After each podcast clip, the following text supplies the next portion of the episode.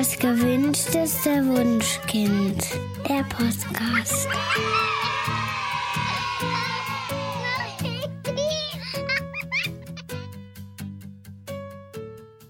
Hallo und herzlich willkommen zu Das gewünschteste Wunschkind, der Podcast mit Daniel Graf und Katja Seide.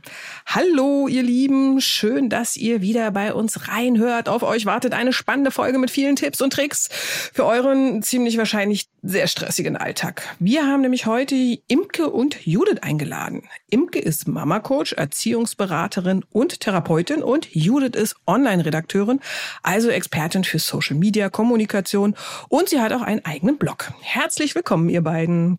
Hallo und vielen Dank für die Einladung, ihr beiden. Voll schön, dass wir da sind. Danke für die Einladung. Ja, wir freuen uns auch sehr. Ihr seid ja beide zusammen Mamsterrad. Das kennen wahrscheinlich einige unserer HörerInnen. Mamsterrad ist ein sehr erfolgreicher Elternpodcast, in dem ihr jeden Sonntag über Erziehung sprecht. Wie habt ihr denn eigentlich zusammengefunden?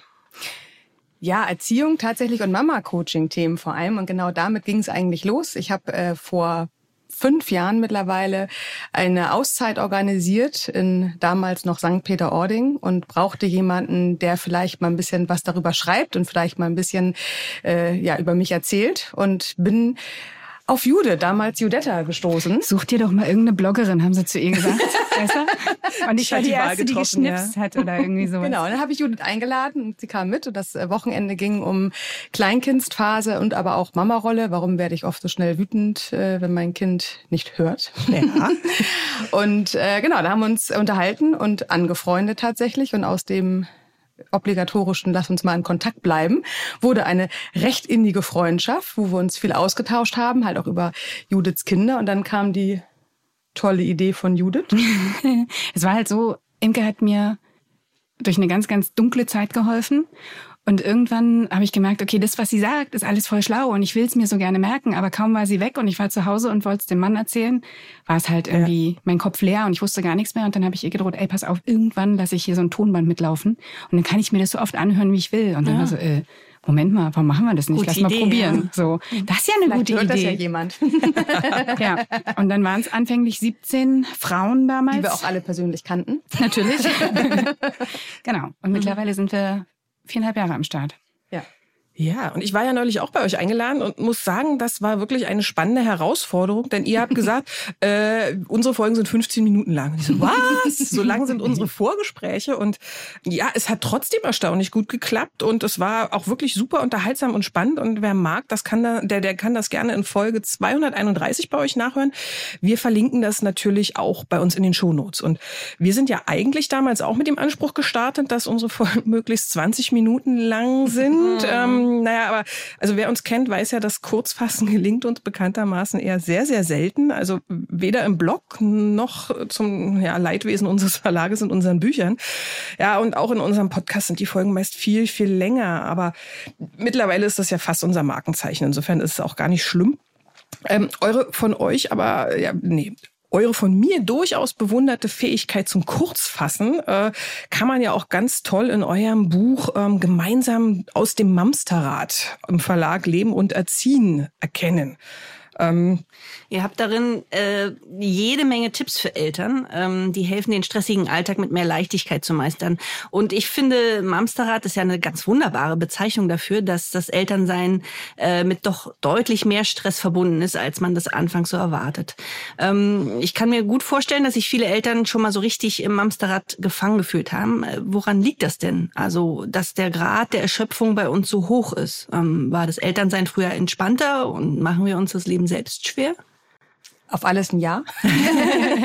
so das, kurz gefasst. Oh, ja, so, deswegen die lange Version. Minuten, ne? ja. Deswegen können wir das. So ist es. ähm, nee, tatsächlich, die Mutterrolle hat sich natürlich total verändert. Die Ansprüche sind einfach ganz andere. Aber was ich glaube ich, äh, ja, viel, viel wichtiger oder viel schwerer wiegt, ist, dass wir als ähm, Mütter, wir sind tatsächlich, dass wir primär die Mamas ansprechen, deswegen auch Mamsterrat. Mhm. Ähm, ich auch als Mama-Coach. Ähm, aber wir haben festgestellt, dass jeder von uns macht Berufe und Jobs in die er irgendwie ausgebildet worden ist. Sei es ein Studium, sei es eine Ausbildung, sei es ein Querverlink. Irgendwie haben wir gelernt, was wir tun. Und jetzt mhm. sind wir auf einmal Mama, ja. haben da so ein kleines Knoll. Wir haben vielleicht noch einen Geburtsvorbereitungskurs gehabt. Das hat ja auch bestimmt geholfen. Aber dann aber kommst genau, du da ging es ja um die Geburt. Geburt. Genau. Ne? Und dann ist danach. Genau. Das Atmen lernen möchte ich nicht missen. Gerade jetzt, wo die Kinder Eltern sind, äh, atme ich sehr, sehr viel. Pferdeatmung. ja, genau. genau. Ähm, und genau da war das, oder ist die Herausforderung, glaube ich, in der heutigen Zeit ganz krass. Wir schwimmen. Wir wollen alle den bestmöglichen Job machen. Wir wollen alle eine gute Beziehung zu unseren Kindern. Aber es hat uns nie einer wirklich beigebracht, wie es geht.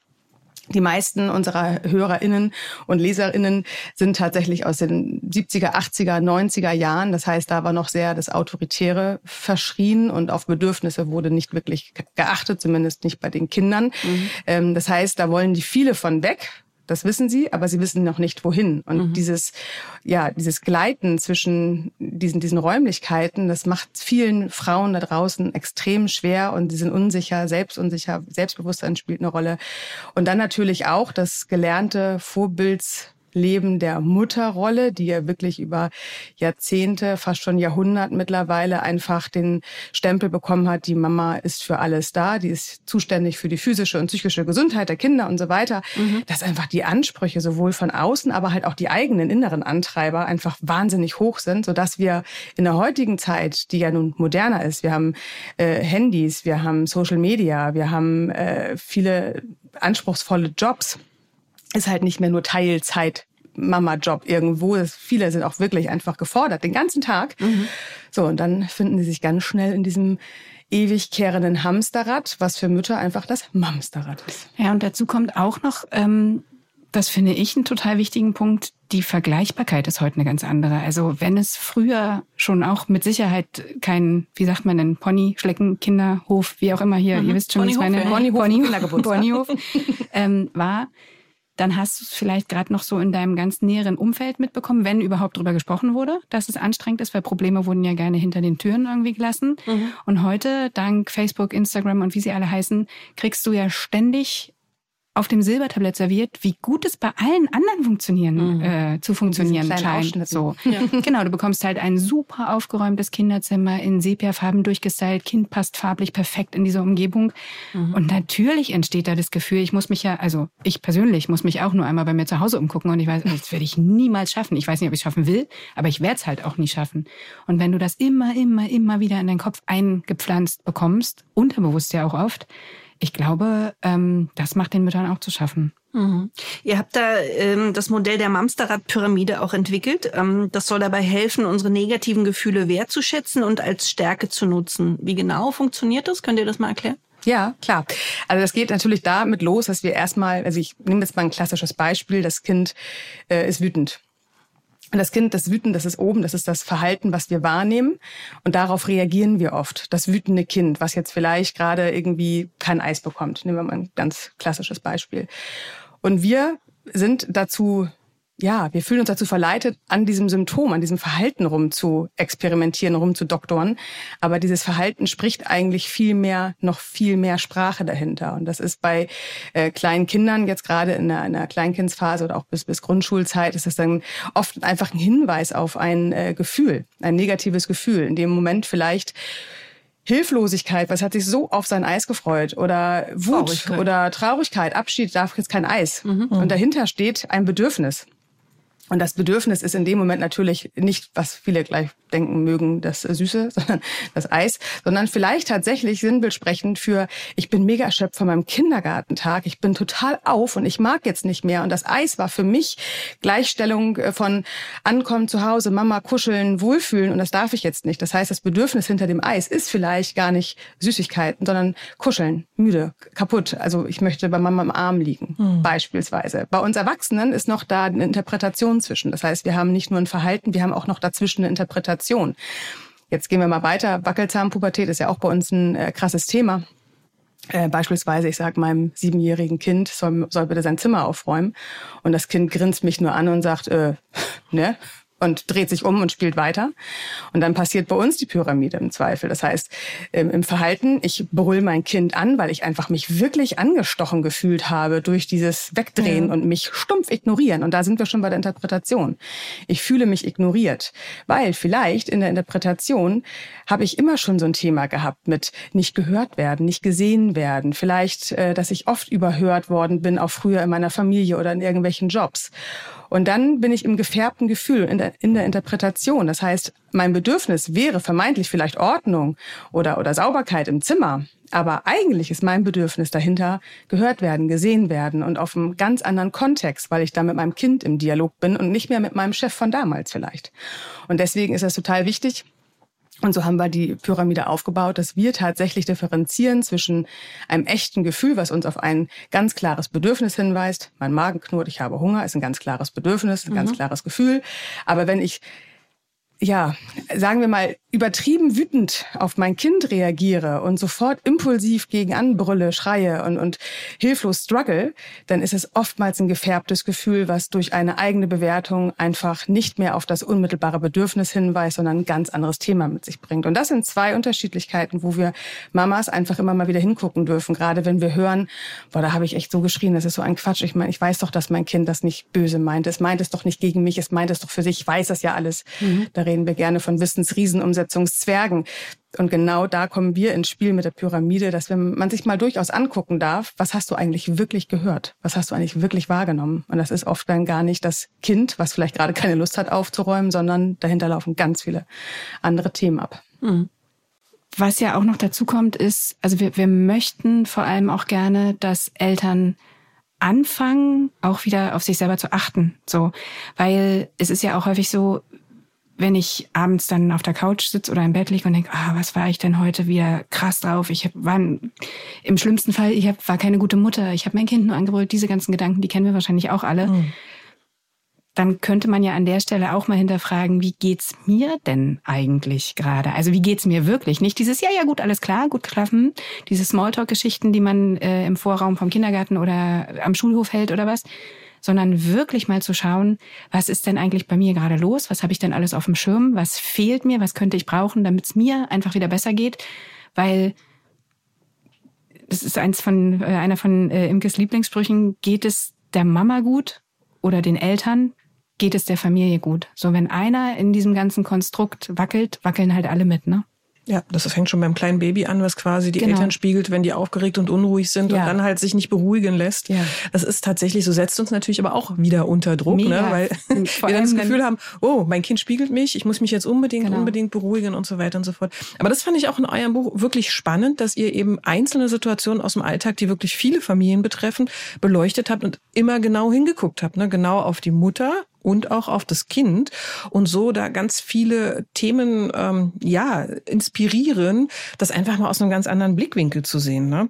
Also wir können natürlich jetzt nicht alle einzelnen Themen hier ausführlich besprechen, aber wir können ja zumindest mal einen kleinen Einblick geben, wie man so ganz bestimmte Situationen begleiten kann. Ne? Also fangen wir doch einfach mal klassischerweise mit dem Morgen an. Ähm, ich weiß, dass es in vielen Familien die wirklich stressigste Zeit des Tages ist und äh, ja, das häufig damit anfängt, dass die Kleiderauswahl zum Desaster wird wird, weil das Kind unbedingt ein ganz bestimmtes Kleidungsstück anziehen will und überhaupt gar keine Kompromisse ähm, ja eingehen will ähm, oder andersrum sich für absolut nichts entscheiden kann. Ne? Also gibt es ja auch Kinder, die sagen, ah, jetzt die, die rosa Hose, ja. die blaue, die lilane oder das gestreifte Shirt, das karierte, genau.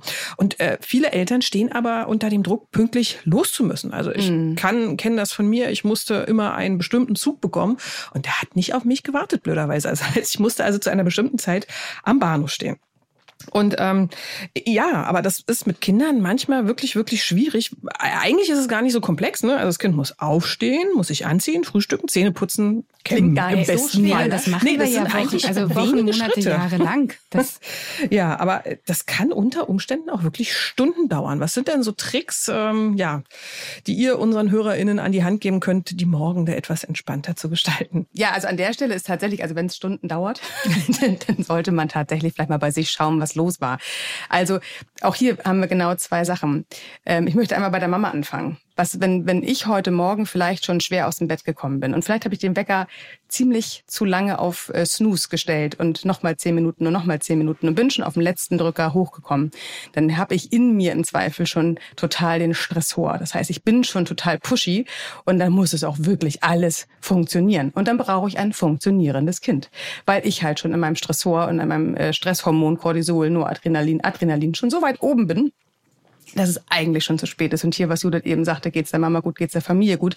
Andersrum wird halt auch ein Schuh draus. Wenn ich schon gestresst bin, dann kann mein Kind halt auch nur gestresst oder ein Stück weit resigniert reagieren. Druck erzeugt Gegendruck an der Stelle. Das heißt, wenn ich mit Druck jetzt möchte, dass das Kind den Pulli anzieht, möchte das Kind vielleicht mit erst recht jetzt nicht diesen Pulli anziehen, weil einfach was, also Kinder spüren ja ganz viel zwischen uns. Also die nehmen ja gar nicht unbedingt die Worte wahr, weil dafür müsste es eigentlich kognitiv ein bisschen weiter sein. Die spüren aber, die spüren die Gefühle. Das heißt, sie spüren, Mama hat sich heute irgendwie verändert, Mama ist angestrengt. Und wenn Mama angestrengt ist, vielleicht hat das was mit mir zu tun. Und vielleicht habe ich heute, war ich heute nicht nett. Und dann reagiere ich über mich als Kind. Und dann kommen zwei ganz unterschiedliche Bedürfniswelten aufeinander zu. Das Kind möchte vielleicht einfach in Arm genommen werden. Vielleicht ist hier ein ganz großes Bedürfnis nach Entschleunigung, nach Ruhe, nach gesehen werden, nach Mama-Liebe und äh, möchte einfach vielleicht auch nur selbst autonom entscheiden, diesen einen Pulli, ob er nun dreckig ist oder nicht. Und bei der Mutter geht's halt tatsächlich um Funktionieren, um Eiligkeit, um, nee, du kannst jetzt nicht mehr spielen, du trödelst zu lange beim Essen, das geht alles nicht, ich muss den Zug kriegen, ich habe Termine, ich muss los. Und da prallen zwei Welten kolossal aufeinander. Und Stimmungsgeber ist und bleibt der erwachsene Part in dem Zusammenspiel. Das heißt, wenn jetzt die Mama mit dem Kind oder Papa und Mama oder nur Papa zu Hause mit dem Kind jetzt gerade sich fertig machen will für den Kindergartentag, dann hilft es vor allem, sich selbst auch an der Stelle wieder zu fragen, wie ist eigentlich mein Tag an der Stelle gestartet? Wie geht's mir? Was bräuchte ich jetzt? Und ganz oft ist es tatsächlich, wenn ich mich auf mein Kind dann auch einlassen kann und seine Sorgen, seine Not, seine Hilflosigkeit aus seiner Perspektive wahrnehmen kann, dann bin ich auch automatisch oft schon wieder entschleunigt. Ich finde ja, Kinder sind die besten Achtsamkeitsratgeber, die wir eigentlich haben. Da brauchen wir keine Kurse für, da brauchen wir keinen Workshop für, da brauchen wir einfach nur uns auf das Tempo unseres Kindes ablassen. Mhm. Aber halt immer mit dem Hintergrund, wenn ich zu spät aufgestanden bin, dann ist es halt auch meine Verantwortung. Und dann kann ich im Zweifel nur daraus lernen, am nächsten Tag vielleicht eine halbe Stunde eher aufstehen. Und dann entzerrt sich so ein ganzer Morgen schon total. Habe ich probiert. Natürlich. Hat nicht funktioniert. Hat nicht funktioniert. Dachte ich mir, das eher aufstehen. Weißt du, was bei mir daran liegt, dass ich notorische Snoozerin bin. Ich komme gar nicht aus dem Bett. Aber weißt du, wenn, wenn ich dann wach bin und dann ist jemand, der tanzt um mich rum und sagt mir die ganze Zeit, jetzt mach doch mal, jetzt mach doch mal, jetzt mach doch mal. So kommst du halt auch nicht entspannt in den Tag. Nicht als erwachsene Person und auch nicht als Kind. So. Mhm. Stimmt. Komisch, dass es am Wochenende immer alles so entspannt funktioniert. Was ist denn mit Essen? Also die gemeinsamen Mahlzeiten sind ja häufig auch irgendwie so ein Problempunkt in Familien. Also keine Ahnung, das Kind möchte lieber vor dem Abendbrot naschen, als irgendwie dann den Brokkoli zu essen. Oder bei uns war es so, dass unsere Kinder nicht sitzen bleiben wollten. Mhm. Ähm, Gibt es da irgendwelche Tipps und Tricks, die man, äh, wie man die Kinder irgendwie zu ordentlichen oder gemeinsamen oder entspannten Essen bringt? so viele Worte. So viele Ordentlich, gemeinsam. Ich muss gerade sortieren. Also erstmal wenn wir Kinder erreichen wollen, dann immer über positive Emotionen. Das heißt, wenn ein Kind nicht still sitzen bleiben kann beim Essen, dann können wir uns mal fragen, wie interessant sind denn die Gespräche über Tisch. Ganz oft finden wir uns dann nämlich in Erwachsenengesprächen, dass der Partner jetzt endlich mal zu Hause ist oder die Partnerin und man endlich mal reden kann. Wie interessant mag es für ein zwei- oder dreijähriges Kind sein, äh, über den Arbeitstag des Vaters oder der Mutter zu hören? Wie interessant mag es sein, über den Elternabend äh, was zu hören? Wie interessant ist so ein Essen für Kinder? Mal mhm. jetzt ernsthaft auf einen zwei-, dreijährigen gesehen. Abgesehen davon, dass die generell maximal zehn Minuten vielleicht stillsitzen könnten in mhm. dem Alter, ist es auch einfach oft uninteressant. Mhm. Hier darf man vielleicht mal flexibel sein, mal ein Picknick auf dem Wohnzimmerfußboden, draußen äh, im Garten, wenn man die Möglichkeit hat, oder mal eine Stehparty in der Küche. Es muss ja vielleicht nicht immer das äh, gemeinsame Familienessen am Tisch sein, aber hallo, hier kommt unsere Kindheit. Wir haben es nicht anders gelernt. Wir saßen ja. halt im Zweifel mit unseren Eltern abends beim Abendbrotstisch und wenn der Papa von der Arbeit kam, dann mussten alle Kinder sich versammeln und wir mussten gemeinsame Gespräche führen. Und es wurde sitzen geblieben, bis genau. die letzte Person am Tisch halt fertig funktionieren. ist. Genau. Mhm. Also das ist das eine. Also wie, wie kindgerecht ist so ein, so, ein, so ein Essenstisch? Also wie kann man da auch flexibel aufs Kind äh, eingehen? Und das andere mit dem Brokkoli, was du sagst, Katja, ähm, generell, das wissen wir mittlerweile alle, die sich ein bisschen mit Kindern und, und Evolutionsbiologie vielleicht mal kurz belesen haben, alles, was grün ist, wirkte giftig für die damaligen Kinder. Das heißt, es wurde per se schon mal nicht gegessen. Mhm kann man auch nicht verallgemeinern. Ich habe zu Hause ein Kind, was jeher Brokkoli gegessen hat und ich habe ein Kind, was jetzt bald die Grundschule beendet, was bis heute noch Brokkoli ganz fürchterlich findet. Also ich glaube, dass da gibt's einfach beide Varianten. Ich glaube, dass äh, auch hier ist so viel Antreiber von uns. Ne? Was, was, was was hilft es uns, dass das Kind Brokkoli ist? Ist hier die Sorge und das Bedürfnis der Mutter dahinter, dass ich möchte, dass mein Kind gesund bleibt? Muss es dann wirklich der Brokkoli sein oder kann es nicht ein geschnittener Apfel und eine Paprika am Tag sein, weil das ist das Kind wenigstens? Oder ein selbstgepresster Smoothie? Oder ich glaube, den meisten Eltern geht es da darum, äh, Snacks versus ordentliches Essen. Also das, weißt du, dieses äh, ordentliche Abendbrot. Ja. Oder also, naja, also Snacks, nicht Süßigkeiten, sondern wirklich so, keine keine Ahnung, Dieses ich esse eine Banane ne? davor ne? oder mhm. halt irgendwelche Cracker mhm. und das, das essen die Kinder viel lieber. Und aber in unseren Köpfen drin ist so dieses, na ja, man muss ja so eine ordentliche Mahlzeit am Tag haben und das ist halt das Abendbrot, weißt du so. Ähm, ich glaube, das ist das Problem. Na und eigentlich machen die Kinder ja auch etwas, was wir uns eigentlich wünschen. Sie essen so, wie sie ein Körperempfinden haben. Ne? Wir wünschen uns ja, dass Kinder nur so viel und dann essen, wann ja. sie Appetit haben, um eben genau. dieses. Ja, wir haben die drei Mahlzeiten. Katja möchte ein ordentliches Kind haben. Also, pass auf. Ja. Das ordentliche Essen an der Stelle, dieses gemeinsame, ähm, wir ziehen, ich übertreibe jetzt, wir ziehen uns alle auch noch hübsch an und sitzen gesittet, alle gemeinsam am Tisch, wenn du darauf hinaus willst. Nee, nee, es ist wirklich das, also das gesunde. Also vollwertige, eine vollwertige Mahlzeit. Ja, eine vollwertige, Dankeschön. Ja, Gerne. Jetzt haben wir es. Ich, ich, möchte trotzdem noch mal kurz auf dieses gemeinsame Ding, weil das ist ähm, bei mir in der Familie ein Riesenthema gewesen. Ich habe zwei Kinder, die sind im Stillsitzen oder Sitzen oder naja, generell, genau, genau gen generell nicht so ganz äh, unterwegs. Und ich habe das auch, ich habe früher mal gedacht, es muss doch möglich sein, dass wir hier mal 20 Minuten gemeinsam am Tisch und dann habe ich mich gefragt, warum denn eigentlich? Also warum ist mir das so wichtig? Wenn ich äh, mich danach sehne, mit meiner Familie gemeinsam Zeit zu verbringen, dann gehen wir halt einfach früher ins Bett und kuscheln da noch mal zehn Minuten länger, wenn es mir um die Gemeinsamkeiten geht. Es spricht ja auch nichts dagegen, sich zu dritt, zu vier, zu fünft noch mal irgendwie auf die Couch zu setzen und zu quatschen, wenn das dann einfach besser funktioniert als bei dem Essen. Okay, bei mir kommt noch dazu, dass meine Kinder wie ich möglicherweise sehr leicht abgelenkt sind und alles, was um den Tisch herum passiert, führt dazu, dass wir teilweise anderthalb Stunden da sitzen, bis irgendeine Erbse in diesem Kind ist. Gut, mhm. so. Und diese ordentliche, vollwertige Mahlzeit, ich glaube, das ist genau das. Wir sehen halt nur diese Cracker, wir sehen halt nur, dass es schon wieder noch ein Eis will, noch ein Gummibärchen.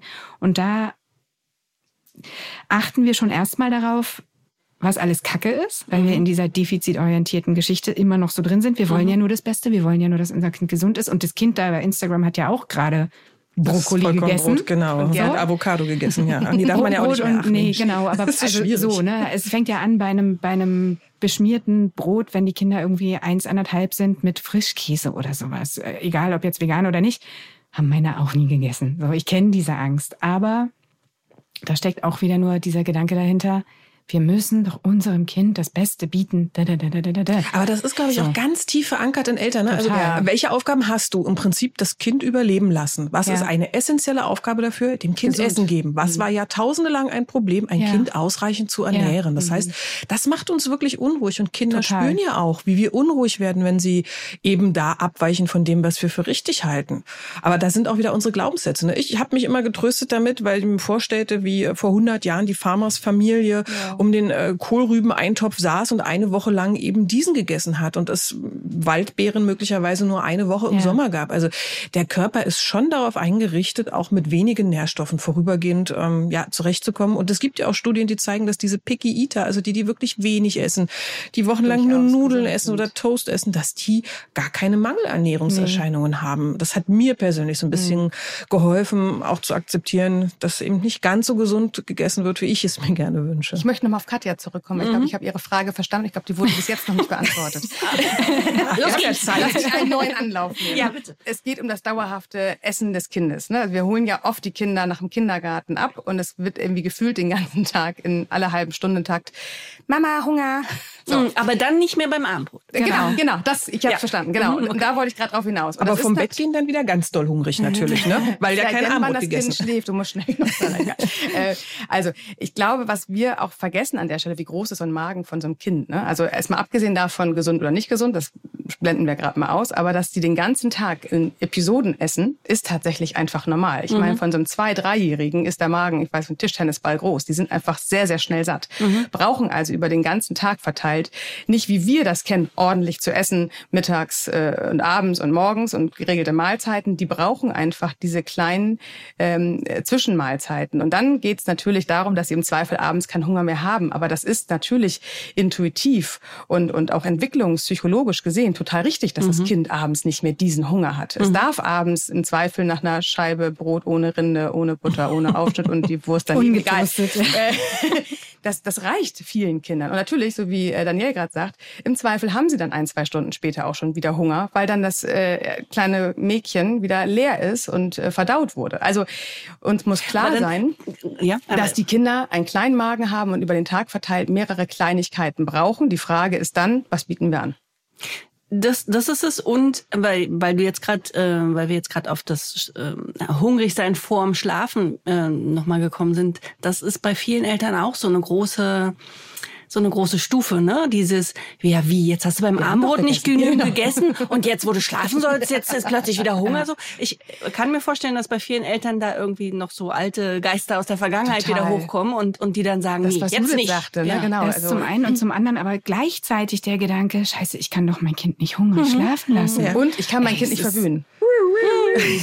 ja, ist wirklich, äh, ist es glaube ich echt schwierig, aber aber wir sagen jetzt einfach mal, die dürfen auch vorm Schlafen nochmal essen. Oder? Absolut, Vielleicht absolut. jetzt nicht unbedingt nochmal drei Kugeln Schoko mit Streuseln. Nein, ich glaube so? tatsächlich einfach, das Abendbrot darf sich auch aufteilen, was auch hilfreich sein kann, wenn wir jetzt um halb sechs, sechs irgendwie uns alle zum Abendbrot treffen, dass die Scheibe Brot vom Kind, die nicht gegessen worden ist, nicht gleich wegschmeißen. Und auch nicht der Papa gleich ist und auch nicht die Mama gleich ist, sondern dass wir das wirklich nochmal aufbewahren, bis das Kind wirklich sicher schläft.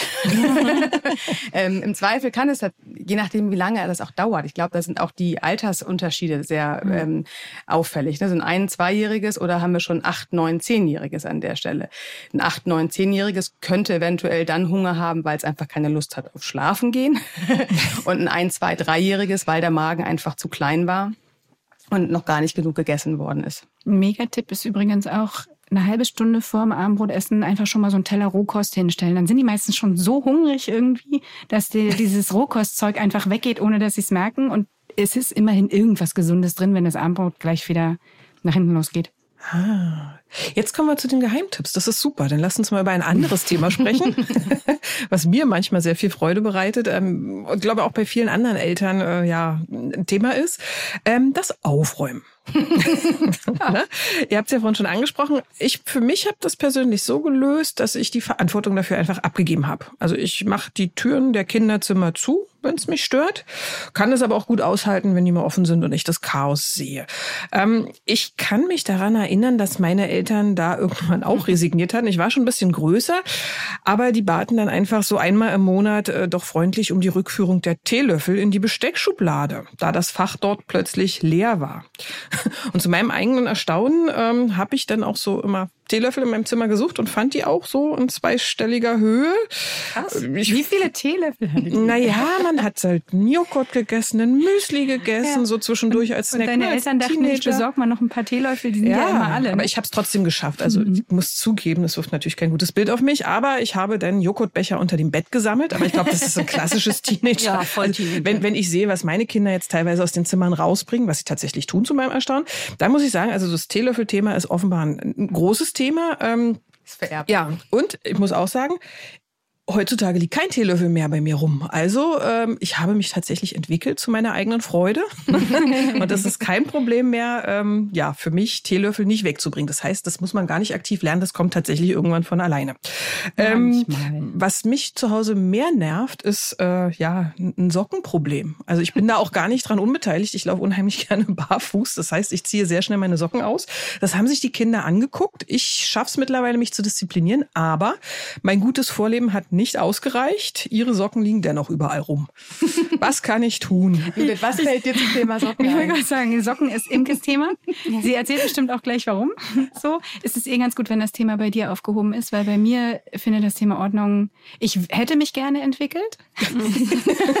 sagen wir es mal so, ich rede mir jeden Tag wieder ein, meine Kinder werden sich nicht an die Krümel unterm Tisch erinnern, sondern vielleicht darüber, dass ich mit ihnen unterm Tisch durchgekrochen bin, um sie hinterher vielleicht wieder aufzufegen. So, Ordnung, dein also Ding. Ordnung.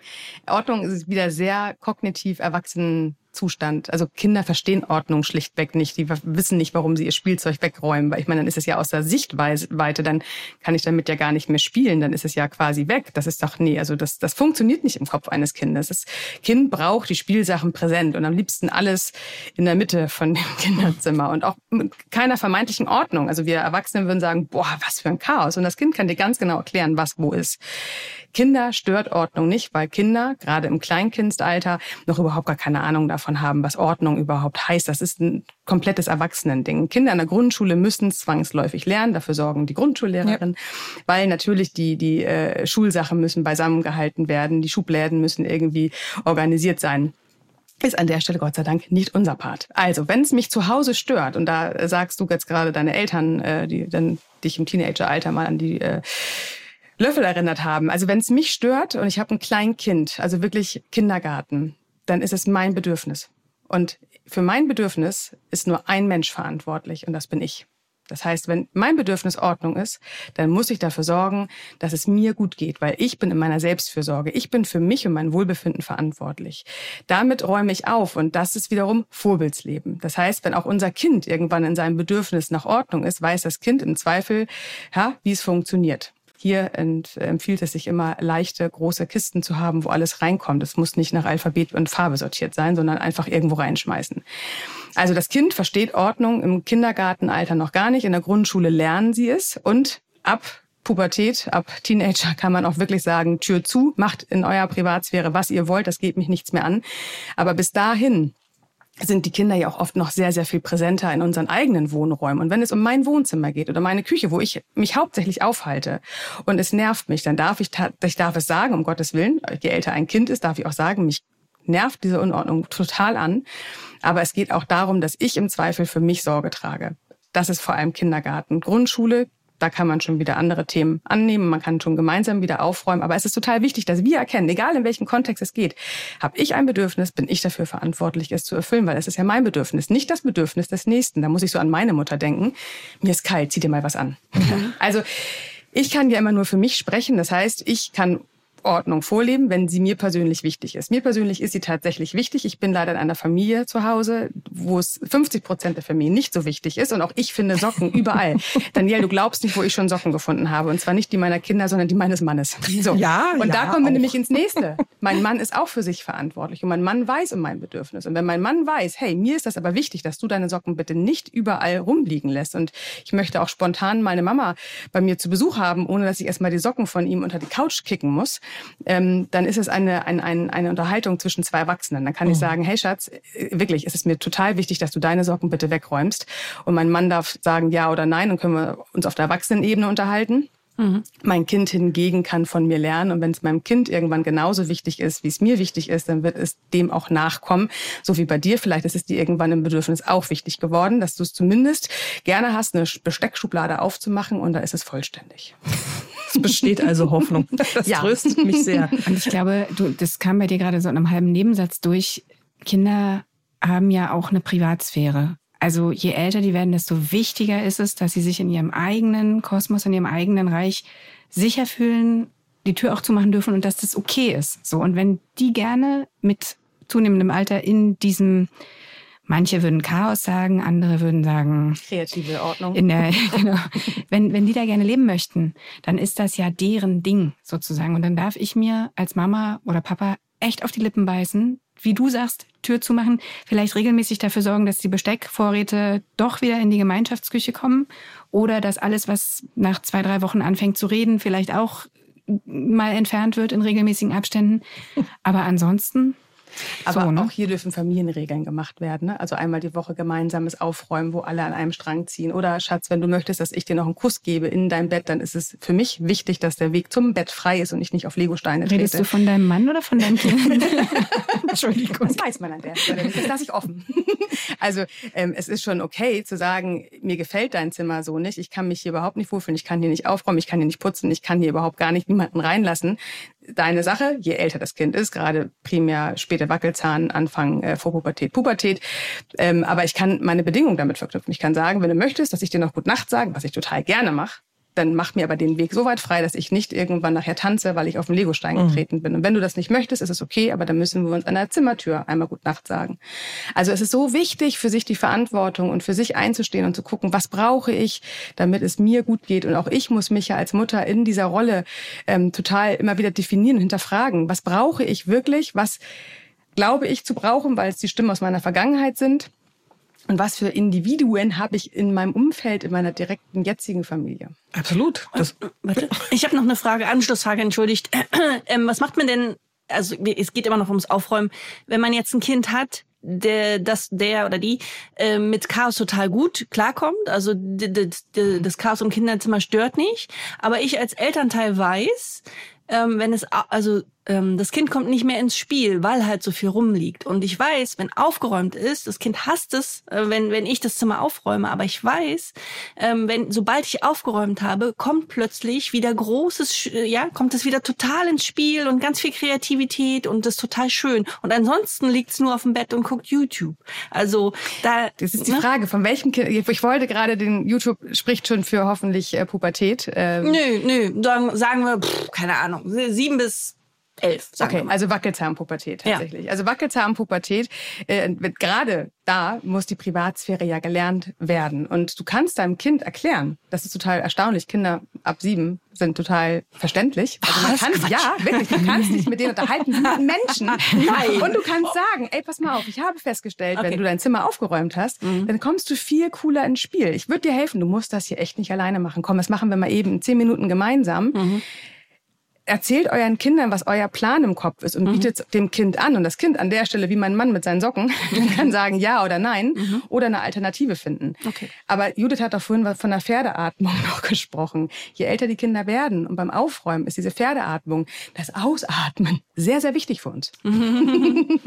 ja, und spätestens, wenn dann der erste Freund, die erste Freundin mal zu Besuch kommt, da habe ich doch schon Aktivitäten des Ordnungsschaffens entdeckt. Also vielleicht löst sich das auch äh, ja darüber. Oder es treffen so, zwei zusammen, die, ja. äh, die dann doch ein ähnliches Empfinden für Ordnung haben, weil das habe ich in meinem Leben so festgestellt, dass doch Menschen sehr unterschiedliche Ansprüche diesbezüglich haben. Ja. Also es gibt Freunde, da kann man wirklich äh, im Bad vom Boden essen und äh, im anderen Haushalt Kannst kann man das auch, weil da auch, findet man immer was. Genau. Also ähm, das ist einfach ganz individuell und da kann ich auch nur empfehlen, bei der Partnerwahl so ein bisschen drauf zu gucken, weil das ist eins der größten Konfliktfelder später. Ja, jede, die euch hört, ist damit durch. Ja, aber wir haben ja gehört, Eigenverantwortung Verantwortung übernehmen, dann klappt das. Total wichtig, ja. Also wirklich, wir dürfen für uns die Sorge tragen und wir dürfen uns wirklich fragen, was ich brauche. Ja. Und ich finde auch, also wenn man das so rational entscheiden könnte, wie super wäre das dann? Also ich suche jemanden, deren Bedürfnisse genau meinen gleichen. Das wird richtig gut. So funktioniert es ja ungefähr nie. Aber es muss ja auch nicht immer für alle die gleiche Lösung geben. Weißt du? Also man darf sich ja wirklich in genau, der Mitte treffen. Dann, genau, man mhm. darf einen Kompromiss finden. Man darf gucken, dass sich die Kompromisse ähm, ungefähr ausgleichen. Also wenn es ist immer sehr lustig, wenn Imke und ich verreisen. Also wenn wir, wir organisieren diese Auszeiten ja inzwischen immer noch, aber wenn wir dann im Hotel sind, du erkennst ganz klar, auf welcher Seite des Hotelzimmers sie ihr Reich hat und auf welcher Seite meins ist. So. Und ähm, natürlich gucken wir Darf da auch, dass es uns beiden einfach damit gut geht. Also sie drückt ein Auge zu und ich versuche halt doch vielleicht den Pulli nochmal zusammenzulegen das darf sich ja ungefähr die Waage halten. Es muss ja nicht immer ein Bedürfnis das Wichtigste sein, so gerade in Erwachsenenbeziehungen. Das gleicht sich über kurz oder lang idealerweise, wenn das mit der Liebe tatsächlich funktioniert, ja eigentlich aus. Hm. Genau, das Und mit unserer Liebe funktioniert das sehr gut. Oh, Gott sei Dank. Schön. Also verbindende Kompromisse ihr Lieben, wenn ihr Lust habt, mehr von Imke und Jude zu lesen, dann schaut doch gern in ihr Buch gemeinsam aus dem Mamsterrad. Und wenn ihr lieber mehr von beiden hören wollt, dann äh, ist der Podcast bestimmt ganz super spannend für euch. Und wir verlinken natürlich beides wieder in unseren Shownotes, habe ich ja schon gesagt. Liebe Imke, liebe Judith, ganz, ganz herzlichen Dank an euch. Es hat uns wirklich großen, großen Spaß gemacht. Ah, vielen Dank für die Einladung. Jetzt waren wir endlich mal aus Hamburg in Berlin. Ja, sehr ja. schön. Voll gut. wir haben es ja auch nur ein Jahr geplant. Ne? Also es müsste sich jetzt eigentlich das Ereignis jähren. Wir haben letztes stimmt. Jahr im Oktober, Oktober, gesprochen. Wir müssen unbedingt mal einen Podcast stimmt, zusammen machen. Ja. Endlich hat es geklappt. Am Ende mal, alles Also es ist schon der zweite. Immerhin. Ja, auch wenn der sehr erste digital. Ey, wenn wir in dem Tempo weiterarbeiten, schreiben wir bald ein Buch zusammen. Genau, hören wir uns im nächsten Jahr auf jeden Fall wieder. Ja. Bis gut. dahin, genau. Wir hören uns in zwei Wochen wieder, wenn ihr mögt. Schaltet gerne wieder ein. Wir freuen uns. Und bis dahin sagen wir erstmal Tschüss. Tschüss. Das war der Podcast vom gewünschtesten Wunschkind.